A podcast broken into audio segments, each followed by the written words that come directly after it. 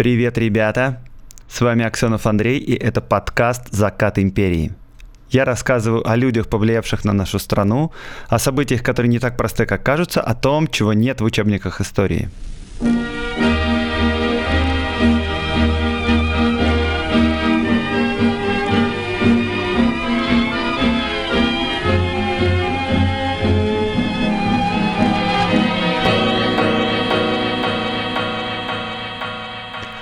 Оу, всем привет! Сегодня будет детектив. Ограбление банка самое крупное в Российской империи. Но перед тем, как я начну, небольшое объявление. Во-первых, этот сезон, так же как и предыдущий, закончится стримом, на котором я обычно отвечаю на разные вопросы, провожу факт-чекинг, и вопросы я собираю весь сезон. Пожалуйста, если вам что-то непонятно, или хочется что-то узнать поподробнее, или вообще есть какие-нибудь вопросы, пишите, пожалуйста, их в личку, в чат в Телеграме, а, в комментариях, ВКонтакте, в Фейсбуке, где угодно. Все это обязательно обсудим в конце сезона. Очень жду ваших вопросов. Второе, я хочу отдельно поблагодарить своих патронов, их пока немного. Это Николай Семенов, Павел Полуэктов, Дарья Горбунова и некто Щука. Спасибо вам большое, это очень приятно и правда поддерживает.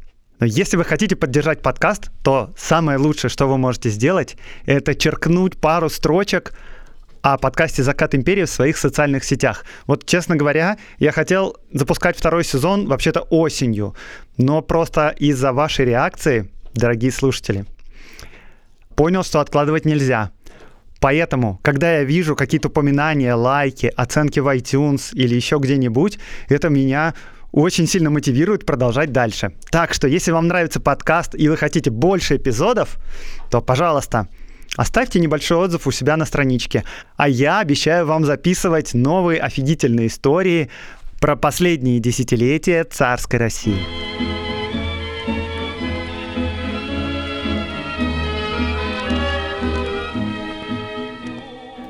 Сегодня у нас детектив – Классическое ограбление банка, организованное руками самых ловких воров империи и раскрыто еще более ловким криминалистом, легендарным Аркадием Францевичем Кашко. Сегодня речь пойдет о самом крупном ограблении банка за вообще всю историю Российской империи. Эта история опубликована в воспоминаниях самого Аркадия Францевича, изданных им в эмиграции. Кроме того, на эту историю ссылается еще несколько источников. В основном я буду пользоваться воспоминаниями Кашко. Итак, 25 или 26 декабря 1916 года, ровно в Рождество, было произведено чрезвычайно громкое преступление. В Харькове был ограблен банк Харьковского приказчичьего общества взаимного кредита. Заместитель начальника Харьковского сыскного отделения Лапсин прибыл на место преступления и обнаружил, что в защищенное хранилище банка воры проникли с помощью каких-то новых, невиданных до этого инструментов, которые преступники бросили прямо на месте преступления. Воры распаяли и распилили с помощью этих же инструментов несгораемые шкафы и удалились. В банк грабители проникли с помощью подкопа. Подкоп ведет в нежилую мастерскую, которая находится в соседнем дворе, и вход в эту мастерскую всегда открыт. Мастерская примыкает к банку. Ценности, к которым стремились похитители, находились буквально через стену в стальной кладовой. Прямо как в кино – Поскольку преступление было совершено в праздники, о нем стало известно только спустя двое суток, и воры, конечно, за это время испарились из города. Полицейские начали предполагать, что среди сотрудников банка был сообщник. Они привлекли сыскную собаку, что на то время новшество, но собака, однако, ничего полезного сделать не смогла. Ни одного из сотрудников банков она не облаяла. Однако следователь Лапсин все равно поместил под арест одного из служащих банков. Дело в том, что он жил в квартире, которая находилась прямо через стенку от этой мастерской в которой рыли подкоп. Следователь посчитал, что невероятно, чтобы этот человек жил в течение там нескольких недель, пока подкоп роется, и при этом понятия не иметь, что происходит у него за стенкой. Однако этот сотрудник имел железное алиби. Все рождественские праздники он находился вообще не в городе. Кстати говоря, заметим, как времена изменились. В течение рождественских праздников в банке не находилось ни одного человека, ни охранника, так что о преступлении узнали только спустя несколько дней. Поскольку ограбление было громким, о нем сразу же написали несколько газет. Цитирую газету «Южный край». Пока город пребывал в праздничном расслаблении, грабители усовершенствованными приспособлениями пробили двойную каменную стену здания общества взаимного кредита толщиной почти в полтора метра, проделав в ней отверстие диаметром в полметра. Для этого потребовалось вынуть более тысячи пудов кирпича, то есть 16 тонн, Совершив эту громадную работу, воры приступили к новой, еще более сложной, чисто американской работе. Пробив брешь в каменной кладке, грабители встретили стальную сантиметровую стену, несгораемый кладовой банк. Чтобы преодолеть эту броню, они применили, судя по зияющему отверстию, кислородный способ резания стали, обладая для этого особыми приборами и инструментами, требующими большого умения и опыта в обращении. С помощью этих патентованных инструментов грабители вытравили новое отверстие, через которое свободно мог проникнуть человек. Проникнув в стальную кладовую, грабители приступили к третьей операции. Они взломали железную несгораемую кассу, которая находилась в кладовой. Кстати, хочу тут заметить о языке, которым пользуется газета. Во-первых, слово «американская работа», оно помещено в кавычки. Это в те времена означает какое-то тонкое, хитроумное дело, для выполнения которого требуется последние достижения прогресса, какие-то инструменты. Еще второе слово «патентованный инструмент», оно тоже взяло в кавычки. Патентованный тогда означает не просто который защищен патентом, это эвфемизм для обозначения какого-то хитроумного нового устройства, которое только что и было изобретено. Интересно, что взломав сейф, грабители похитили не деньги, которых там оказалось не слишком много, около 30 тысяч рублей, не драгоценности, а акции и процентные бумаги. И бумажных активов банк лишился более чем на 2,5 миллиона рублей. Это просто невероятная сумма по тем временам, даже с учетом того, что рубль упал примерно вдвое за время Первой мировой войны. Еще один удивительный факт. Воры помимо того, что были высокопрофессиональными и ловкими и умели обращаться с инструментами, они также обладали финансовой грамотностью. Они взяли только те бумаги, которые ценятся на рынке, а акции банка, который недавно прогорел, торговый банк, они оставили. Более того, они издевательски их разбросали по полу хранилища. Кроме того, в этой же комнате, где хранился сейф с ценностями, грабители оставили и свои вещи. Рубахи, брюки, обувь, то есть они так серьезно подошли к делу, что у них даже была сменная обувь. Помимо одежды и обуви, они еще оставили там свои инструменты, которыми пользовались. Это были электрические пилы, баллоны с газом, банки с кислотами, какие-то хитроумные сверла, аккумуляторы, батареи. Если оценить стоимость только одних инструментов, которые были оставлены в хранилище банка, то это было не меньше нескольких тысяч рублей. То есть воры подошли к делу супер профессионально, супер серьезно, абсолютно не разменивались на мелочи, знали, куда идти и знали, что брать. Вау, высокий профессионализм.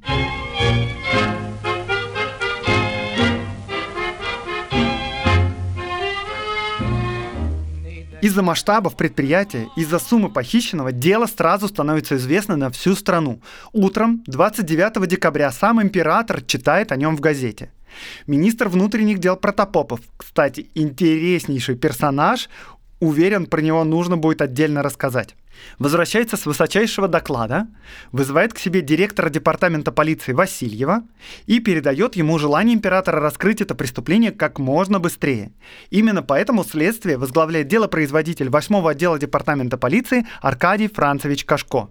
И пусть вас не смущает скромное именование делопроизводитель, это по сути означает, что Кашко был начальником всего уголовного сыска империи. Я уже говорил, что это личность легендарная, поэтому нужно остановиться чуть-чуть поподробнее на нем. Родился Аркадий Францевич в 1867 году в Минской губернии. С детства зачитывался детективными романами, понял, что его призвание криминалистика. Закончил он, однако, юнкерское училище, служил как военный, но в 1894 году подает в отставку и поступает рядовым инспектором в рижскую полицию. С первых же дней молодой сыщик обращает на себя внимание. Он применяет на практике все самое лучшее, что было тогда известно европейской криминальной науке. У него отличная раскрываемость, ну и как следствие он быстро движется вверх по карьерной лестнице. Через 6 лет Кашко назначен начальником сыскного отделения рижской полиции. Еще через пять он помощник начальника сыскной полиции в Санкт-Петербурге. В 1908 году его уже назначают начальником московской сыскной полиции. Что же он такого сделал? Почему он так известен? Он ввел в Москве впервые систему идентификации личности, которая была основана на классификации антропометрических данных, то есть рост, вес, внешность, цвет глаз, цвет волос. Помимо этого, он впервые начал создавать дактилоскопическую картотеку, то есть, по сути, создал картотеку отпечатков пальцев. Кроме этого, он создал фотокартотеку основных преступников империи. И эта картотека начитывала больше двух миллионов фотографий, более двух миллионов отпечатков пальцев. Помимо этого, они хранили образцы почерка разных воров и другие дополнительные сведения. А неудивительно, что в 1913 году, когда проходил в Швейцарии международный съезд криминалистов, русская полиция была признана лучшей в мире по раскрываемости преступлений, в чем была немалая заслуга Аркадия Францевича. Кстати говоря, про русскую полицию городовых того времени ходит много свидетельств об их непрофессионализме, лени, взяточничестве и прочем. С некоторой точки зрения это правда. А городовые, которые работали просто на улицах, правда, и брали взятки, их было абсолютно недостаточно, и работали они крайне неэффективно. Но вот сыскное дело исследователи были организованы прямо на высочайшем уровне, работали суперпрофессионально, и это правда. Короче говоря, к 1916 году Аркадий Францевич – это очень заслуженный чиновник. В поле он уже не работает. Однако его назначают расследовать это преступление. Это означает, что к раскрытию этого в грабежа приковано самое высокое внимание. По своей должности, естественно, Кашко уже знает про это преступление, потому что в тот же день, когда о нем стало известно, следователь Лапсин из Харькова сразу же направил о нем а, сведения, которые попали к Аркадию Францевичу. Кашко берет билет на поезд, берет своего помощника Линдера и берет из своей картотеки фотографии самых ловких варшавских воров и отправляется в Харьков. Тут вопрос, почему я сказал варшавские воры? Кто это такие варшавские воры? Дело в том, что это очень известные, самые профессиональные и самые ловкие воры в империи. Они говорят разные воспоминания. Сам же Аркадий Францевич в своих воспоминаниях пишет – Общая картина преступления заставляла думать, что в данном случае орудовали так называемые варшавские воры. Эта порода воров была не совсем обычна и резко отличалась от наших, великороссийских. Типы варшавских воров по большей части таковы. Это люди, всегда прекрасно одетые, ведущие широкий образ жизни, признающие лишь первоклассные гостиницы и рестораны. Идя на кражу, они не размениваются на мелочи, то есть объектом своим выбирают всегда лишь значительные ценности. Подготовка намеченного предприятия им стоит больших денег. Широко практикуется подкуп в работу пускаются самые усовершенствованные и весьма дорогостоящие инструменты, которые и бросаются тут же на месте совершения преступления. Они упорны, настойчивы и терпеливы всегда хорошо вооружены. Будучи пойманы, не отрицает своей вины и спокойно рассказывают все до конца, но не выдают по возможности сообщников. Так вот, в московской картотеке имелась особая серия фотографий варшавских воров. Из этой группы карточек Кашко захватил с собой в Харьков на всякий случай штук 20, особенно ловких и дерзких воров. Также с ним едет помощник Линдер. Чем он примечателен? Дело в том, что он знал несколько языков, а также идеально имитировал говоры и акценты наречия разных народов Российской империи.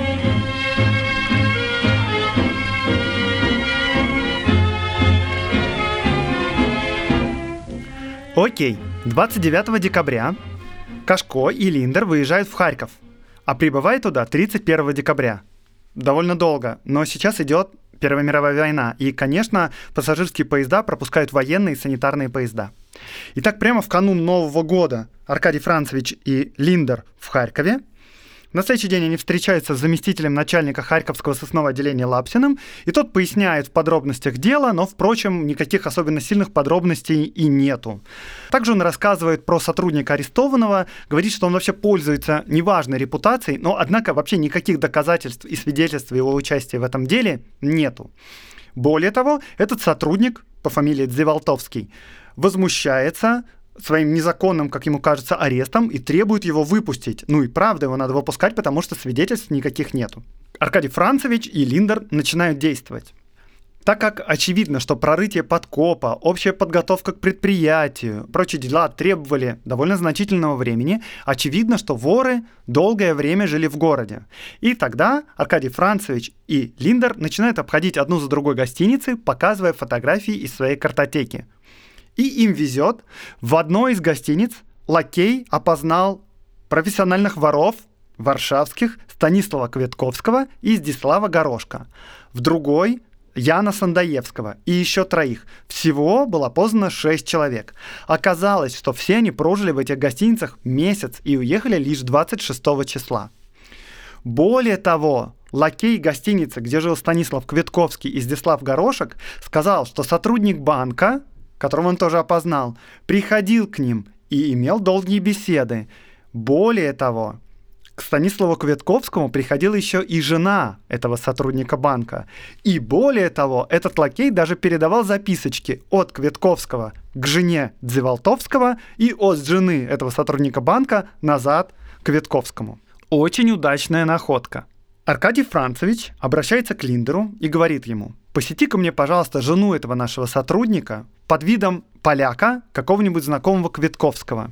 Передай ей какой-нибудь гостинчик и попытайся достать у нее доказательства ее связи с Квитковским. Перед тем, как пойти к жене, Линдер берет фотографию Квитковского из картотеки и на обратной стороне подделывая почерк этого Квитковского, потому что образцы почерка они тоже взяли с собой, пишет любовное послание жене арестованного сотрудника. На следующий день Линдер идет в гости к жене арестованного чиновника и говорит ей, «Я пришел к вам, пани, от Стасика Квитковского, моего сердечного друга. Пан Станислав просит передать свой привет и сердечную тоску по пане.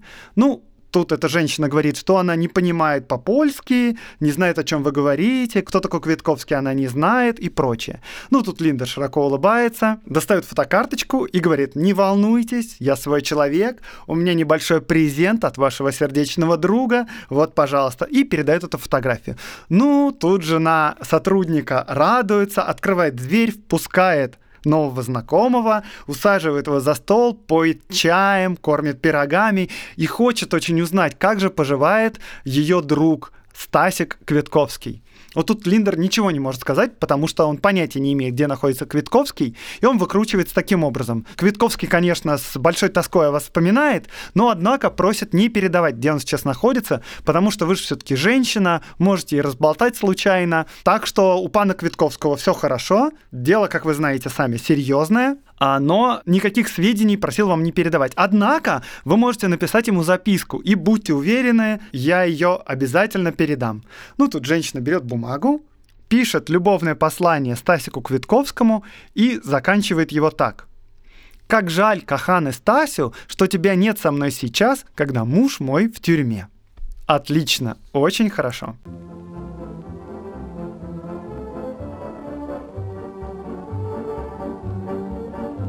Пока Линдер общался с женой сотрудника банка, пришли дополнительные сведения об арестованном сотруднике банка Дзевалтовском. Оказалось, что до этого он работал в Гельсингфорсе, в отделении банка Леонского кредита, и был оттуда уволен, потому что подозревался в том, что он был сообщником готовящегося ограбления банка. На следующий день Аркадий Францевич вызывает на допрос арестованного сотрудника Дзевалтовского и говорит ему, сейчас я цитирую воспоминания. «Ну что же, вы все продолжаете отрицать ваше участие в деле?» Ну, разумеется. Вы отрицаете и знакомство ваше с Квитковским. Никакого Квитковского я не знаю. И жена ваша не знает пана Квитковского. Разумеется, нет. Кто такой этот Квитковский? Любовник вашей жены. Ну, знаете ли, этот номер не пройдет. Жена моя святая женщина, и в супружескую верность ее я верю как в то, что я дышу. И напрасно, я могу вам доказать противное. Что за вздор? Ведь если бы и допустить недопустимое, то есть что моя жена изменяет мне с Квитковским, то как бы вы могли доказать мне это? Ведь вы же не держали свечку над нею и паном Станиславом. А откуда вам известно его имя? Тут чиновник сильно смутился, но говорит, что на предыдущих допросах он слышал, как Аркадий Францевич сам его называл по имени. Конечно, Аркадий Францевич этого не делал, но он делает такое предложение арестованному сотруднику. Он говорит, Я вам сейчас докажу, как дважды два, что ваша жена вам изменяет с Квитковским. Если я вам это докажу, будете ли вы мне помогать? Ну, тут сотрудник говорит – я, конечно, никакого Квитковского не знаю, но если вы мне докажете, что моя жена мне изменяет, то я приложу все возможные усилия, чтобы наказать своего отбитчика. Ну, тут Аркадий Францевич достает из кармана письмо, которое написала жена этого сотрудника, и дает почитать Дзеволтовскому. Дзеволтовский читает его, кусает губы, краснеет, бледнеет, стучит кулаком по столу и говорит – Ах ты подлец, Стас! В то время, как мы готовили наше дело, ты тут за моей спиной разводишь амуры с моей же женой. Ну, поберегись, я тебе отомщу. Давайте, говорит Аркадий Францевич, спрашивайте у меня все, что хотите, я вам помогу, чем смогу. Аркадий Францевич потирает руки, спрашивает первым делом, кто был участником преступления. Дзеволтовский описывает всех воров, которых уже опо- успели опознать в гостиницах полицейские. Кроме того, называет еще других человек. Всего в общей сложности 9 человек включая самого арестованного чиновника. Аркадий Францевич спрашивает, где они сейчас находятся. Заволтовский объясняет, что они уехали в Москву и сейчас, скорее всего, находятся у любовницы Горошка в доме на Переславльской улице и дает адрес. Дальше Аркадий Францевич спрашивает, что насчет похищенных ценных бумаг? Скорее всего, они их уже продали. И тут Деволтовский объясняет, что это не так просто, и ценные бумаги нельзя просто взять и продать в любом банке, потому что об их похищении уже известно. Нужен свой человек, который будет готов осуществить трансфер денег. И этот человек как раз знакомый самого Дзеволтовского. Это маклер из Гельсингфорской биржи по фамилии Хамилайнин, который является старым знакомым сотрудника. Этот Хамилайнин должен приехать в Харьков, взять рекомендательное письмо от Зевалтовского и с этим рекомендательным письмом отправиться в столицу и там выкупить ценные бумаги у преступников. Аркадий Францевич спрашивает, знают ли в лицо а, варшавские воры этого финского маклера, ну и оказывается, что они с ним не знакомы и должны будут его опознать только по рекомендательному письму. Тут Аркадий Францевич спрашивает, готовы ли вы написать такое письмо моему сотруднику? И Завалтовский на это соглашается, пишет рекомендательное письмо. Кашко говорит своему помощнику Линдеру, что он теперь не Линдер, а маклер Гельсингфорской биржи Хамилайнин. Кстати, Ельсингфорс — это сейчас Хельсинки. Итак, основное дело в Харькове закончено. Кашко просит Лапсина, чтобы тот по возможности ослабил режим у арестованного сотрудника, разрешал ему прогулки, разрешал встречи с женой, но указал внимательно следить за ним, потому что к делу приковано самое высокое внимание.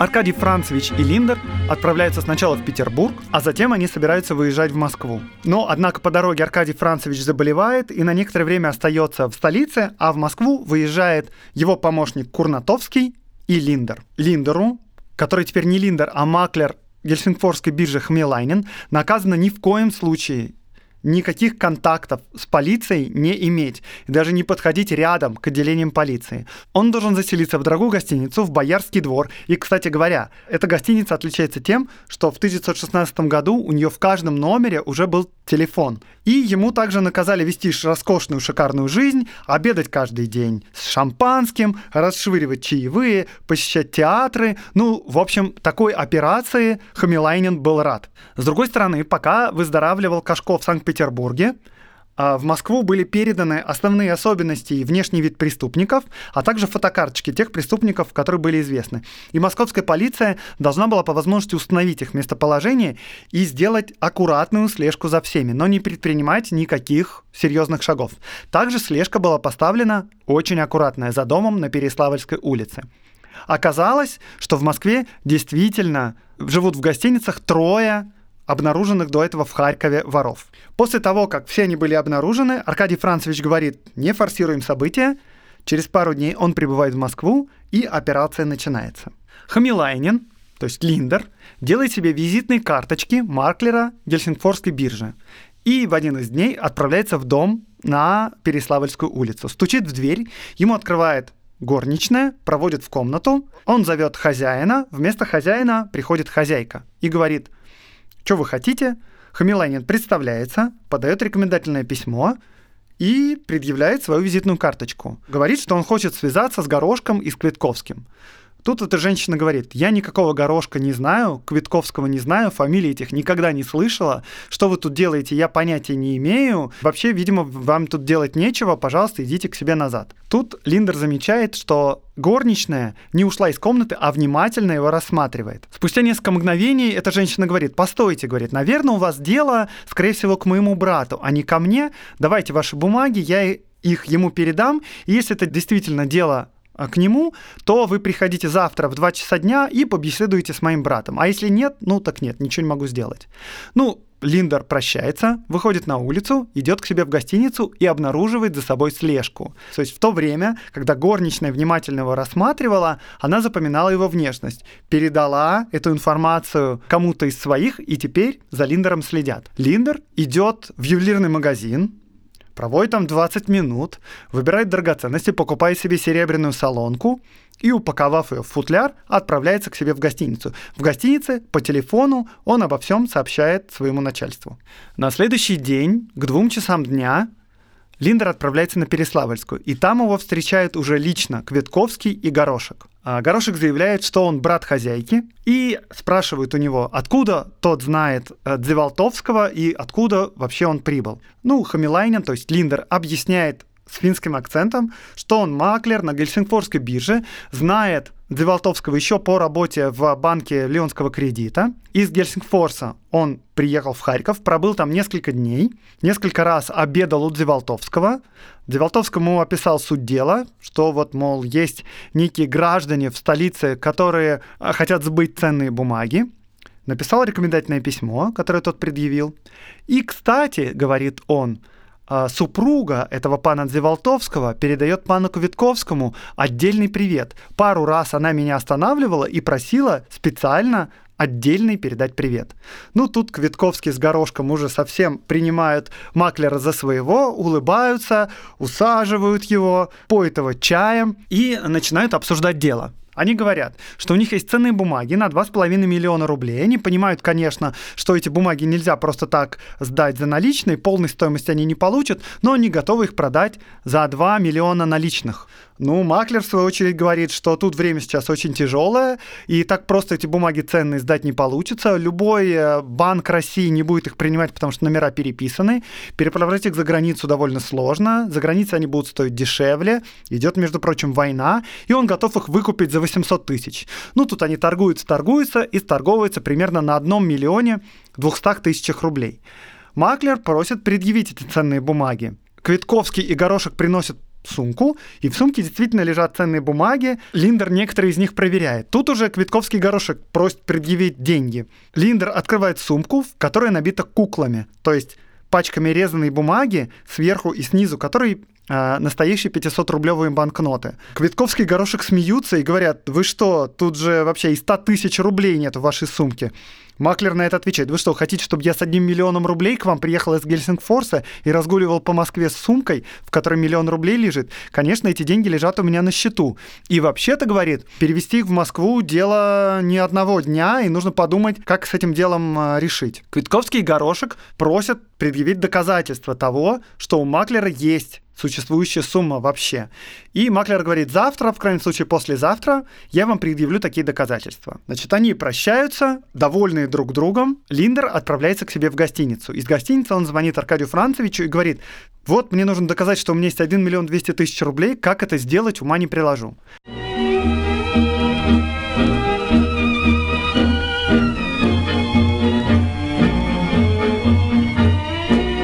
Аркадий Францевич обращается к своему старому знакомому, почтовому служащему Григорьеву, и объясняет ему, что завтра в его почтовое отделение придут двое или трое человек и отправят телеграмму в Гельсингфорс. Но ни в коем случае эту телеграмму передавать по назначению не следует, а наоборот, нужно ее отдать Аркадию Францевичу. И правда, на следующий день Горошек, Кветковский и Линдер заходят в почтовое отделение – и отправляют бумагу. Маклер Хамилайнин обращается к банку Леонского кредита в Гельсингфорсе с просьбой перевести на счет Волжско-Камского банка 1 миллион 200 тысяч рублей. И сообщники просят, чтобы ответ на эту телеграмму пришел по адресу на Переславльскую улицу. Они условились, что как только ответ придет, то Квитковский сразу же свяжется с Линдером, то есть с Хамилайнином, и скажет ему, что деньги переведены и можно их снимать со счета. Отлично, они отдают телеграмму и уходят. После этого Аркадий Францевич диктует ответную телеграмму почтовому служащему. Она звучит так. Москва, Переславльская улица, 14. Хамилайнин. Согласно вашему требованию, 1 миллион 200 тысяч рублей переводим сегодня на Московско-Волжско-Камский банк. Ваш текущий счет номер 13602. Правление отделения Леонского кредита. Почтовый служащий Григорьев отстукал на бумажной ленте текст этой телеграммы, наклеил на телеграфный бланк, пометил сбоку место отправления, Гельсингфорс, число и час, заклеил телеграмму и передал ее Аркадию Францевичу. Кашко отдает эту телеграмму своему агенту, и тот на следующий день под видом почтальона передает телеграмму на Переславовскую улицу, к Витковскому и Горошку. Целый день Линдер в своем гостиничном номере ждет, что ему позвонят, но ему так и не позвонили. Они уже начинают волноваться, но на следующий день утром Квитковский звонит Линдеру и говорит, завтра к двум часам дня прибывайте с деньгами за последним расчетом. И когда Линдер связывался с Аркадием Францевичем, Аркадию Францевичу показалось, что Линдер волнуется. Дальше я цитирую тоже из воспоминаний. Аркадий Францевич говорит, «Что это вы, Линдер, как будто испугались?» «Да не скрою, что жутковато. Вы ведь подумайте, господин начальник, являюсь я туда, по их мнению, с миллионом двумястами тысячами, а что, если этим мошенникам придет мысль меня убить и ограбить?» «Ну, вот тоже. Точно вы не знаете, что воры-профессионалы их калибра на мокрые дела не пойдут, разве в случае самообороны?» «Так-то оно так, а все-таки боязно, почем знать?» Не падайте духом, Линдер, и помните, что внеочередной чин не дается даром. Вот что скажите мне. Прихожая на Переславльской близко расположена от гостиной, где обычно вас принимают? Да совсем рядом, они смежные. И закон гостиной можно видеть улицу и подъезд дома? Да, крайнее окно выходит к самому подъезду. Прекрасно. Через час к вам явится агент под видом приказчика ювелирного магазина, где мы на днях покупали салонку. Он принесет вам футляр с заказанной якобы вами заранее вещью и непременно пожелает передать вам ее лично в руки. Запомните его наружность. Именно этот агент будет завтра в 11 часов 30 минут утра стоять справа от подъезда вашей гостиницы, переодетый извозчиком. На нем вы и поедете в банк, а после на Переславльскую. Также с этим приказчиком вам будет передан план завтрашнего дня. И тут э, еще Аркадий Францевич присовокупляет, чтобы Линдер ждал предстоящую награду в случае успешного окончания дела. План, переданный с приказчиком, такой. Тоже я цитирую. Ровно в 12 часов выходите из гостиницы и усаживайтесь на поджидающего вас справа от подъезда лихача. Едете на нем в Волжско-Камский банк.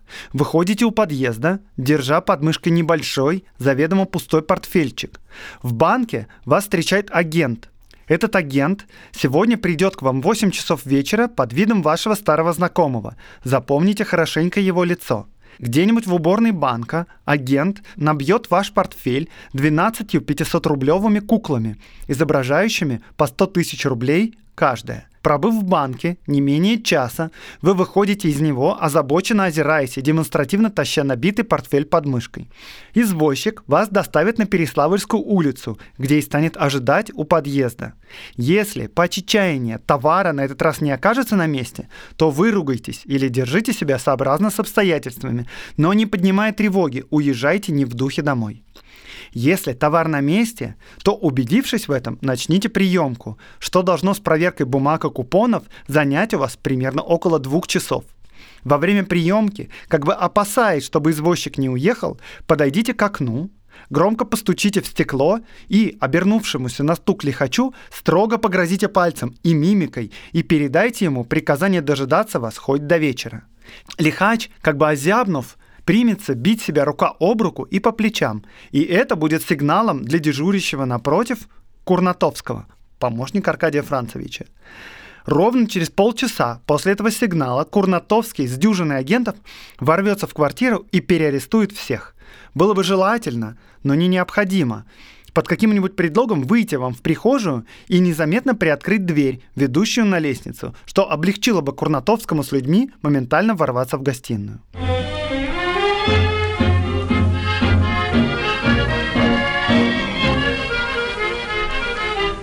Следующий день к двум часам Переславльская улица была наводнена агентами.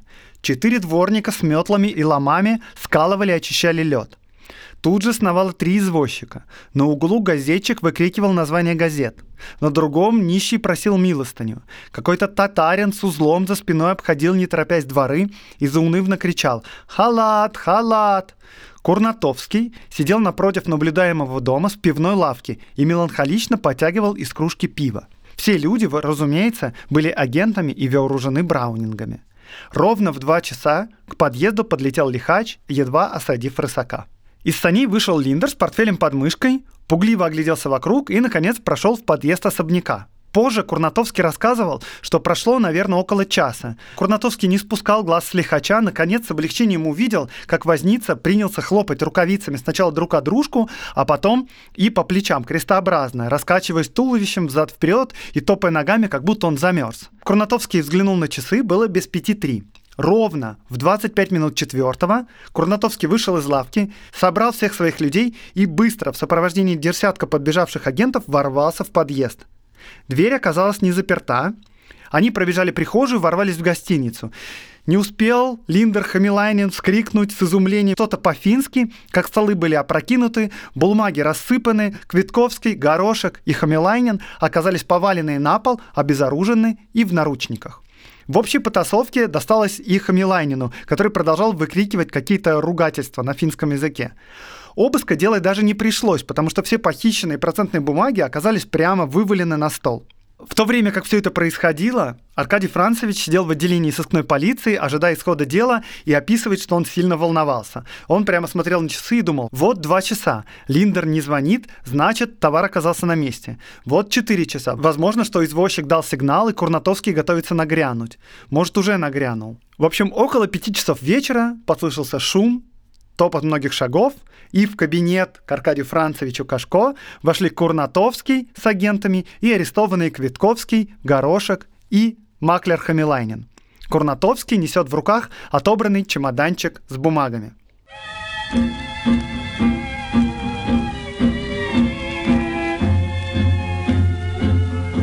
А, Квитковский и Горошек очень конфузливо и как бы стесняясь глядят на Хамилайнина, потому что они втянули в такое дело, им неудобно перед ним. Но Маклер Хамилайнин, как только переступает порог начальственного кабинета, на чистом русском языке говорит «Прикажите, господин начальник, снять с меня эти проклятые наручники, у меня от них уже руки затекли». Ну, Аркадий Францевич приказывает освободить Линдера, предлагает ему сеть. Тут, услышав чистую речь Линдера, поляки опешили, раскрыли рты и прямо изумленным взглядом впились в своего недавнего сообщника. Тут уже Линдер начинает рассказывать о том, как обстояло дело. Он рассказывает, что все произошло отлично. Он взял в банке куклы, набил ими портфель, прибыл в 2 часа на Переславльскую, снял пальто, но вошел в гостиную, обмотанный шарфом, и сказал обоим полякам, что он, будучи два дня в Москве, уже заработал насморк и теперь болеет и кашляет. А Горошко и Квитковский начали усердно предлагать Маклеру выпить за грядущую сделку, и там был накрыт стол, стояли вина, фрукты, виноград, но Маклер оказался не пальцем деланный, а отказался от всех угощений, сказал сперва дело, а потом все и вспрыснем. Это очень не настаивали, они заняли место вокруг стола, для начала маклер предъявил наличные деньги. Он открыл сумку, высыпал деньги на стол и сразу же убрал их назад. И после этого попросил предоставить ценные бумаги. Поляки принесли ценные бумаги, Линдер выложил их на стол и начал проверять и пересчитывать. Дело было очень долгое. Слава богу, сказал Линдер, что в основном ценные бумаги были на не, не очень большие суммы, максимум на 5000, поэтому приемка затянулась очень долго. Он еще к тому же и затягивал время, проверял каждую бумагу, смотрел ее на свет, переписывал номера, проверял, и, ну и так далее.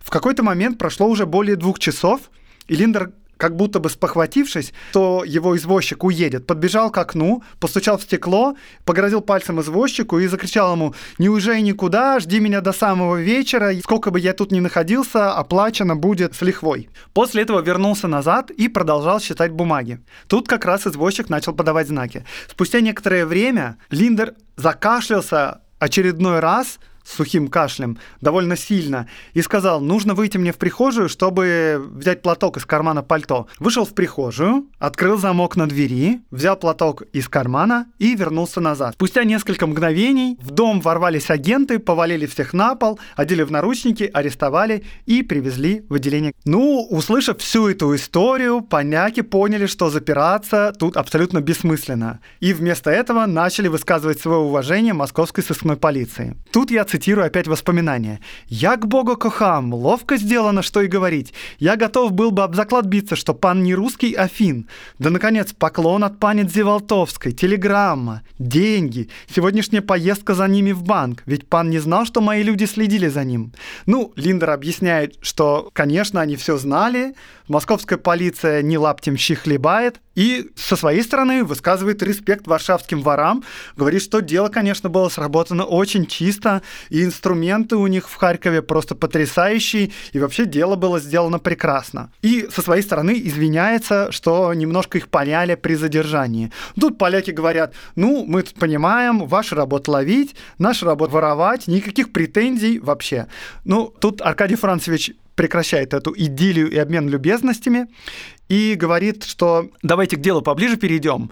Мы знаем, что у вас еще тут в Москве а, шестеро сообщников, и будьте добры, ну, скажите нам, где они находятся. Ну, поляки на это говорят, ну, вы свое дело сделали, деньги у нас отобрали, нас арестовали, тут мы ничего поделать не можем, мы свое еще наверстаем, но сообщников сдавать никаких не будем. А Аркадий Францевич говорит, тут дело ваше. Как вы помните, наблюдение за их сообщниками уже было установлено. Аркадий Францевич приказывает снять наблюдение и арестовывать всех остальных сообщников, а также сделать на всякий случай в квартире на Переславльской засаду, чтобы поймать э, других воров, вдруг они туда прибудут. В результате арестовывается еще два вора, за которыми был заранее заранее установлен надзор, а к вечеру еще трое прибыли в квартиру на Переславльскую и нарвались на засаду. Таким образом, считаясь чиновником Дзеволтовским из Харькова, Полиция задержала 8 человек из 9. Девятый скрылся абсолютно бесследно и не был обнаружен. По ликвидации этого громкого дела на работавших посыпались награды.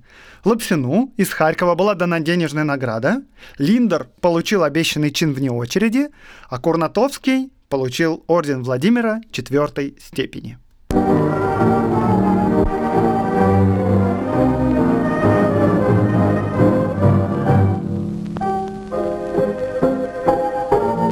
Это был подкаст «Закат империи» и с вами Аксенов Андрей. Я рассказываю о людях, повлиявших на нашу страну, о событиях, которые не так просты, как кажутся, о том, чего нет в учебниках истории. Лайк, репост – Подписывайтесь на мой канал. До новых встреч в новых выпусках подкаста.